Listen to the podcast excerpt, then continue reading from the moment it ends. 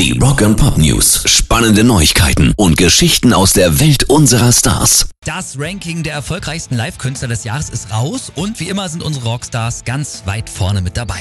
Die Stones haben zum Beispiel rund 179 Millionen Dollar eingenommen in nur 20 Shows übrigens. Das finde ich so krass.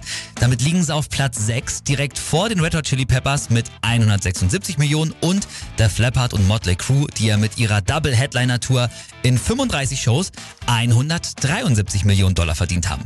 Dann die Top 3 sind übrigens Ed Sheeran mit 246 Millionen. Natürlich. Krass. Elton John 334. Heftig. Und auf der 1 ist Bad Bunny, der ist ja auch momentan sowieso der erfolgreichste Künstler. Nix für uns, aber der hat 2022 einfach mal satte 373 Dollar, also Millionen Dollar verdient.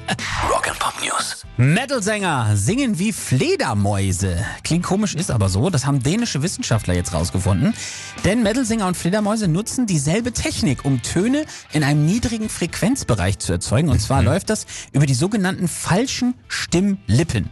Die haben sowohl Fledermäuse als auch Menschen, die werden eigentlich nicht genützt. Da gibt es ganz dünne Membranen dran. Und damit machen die Fledermäuse ihre Geräusche.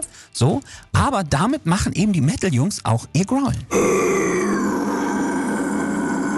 Rock and Pop News. Limp Bizkit haben die Nachholtermine für ihre Konzerte im nächsten Jahr bekannt gegeben. Fred Durst musste ja wegen Stimmproblemen dieses Jahr die Gigs absagen und jetzt kommen sie aber am 30. März nach München, am 31. nach Stuttgart und am 5. April noch nach Frankfurt. Nur der Auftritt in Hannover, der muss leider ersatzlos gestrichen werden, weil es einfach keine freien Termine mehr gab. Die Tickets können kostenlos umgetauscht werden.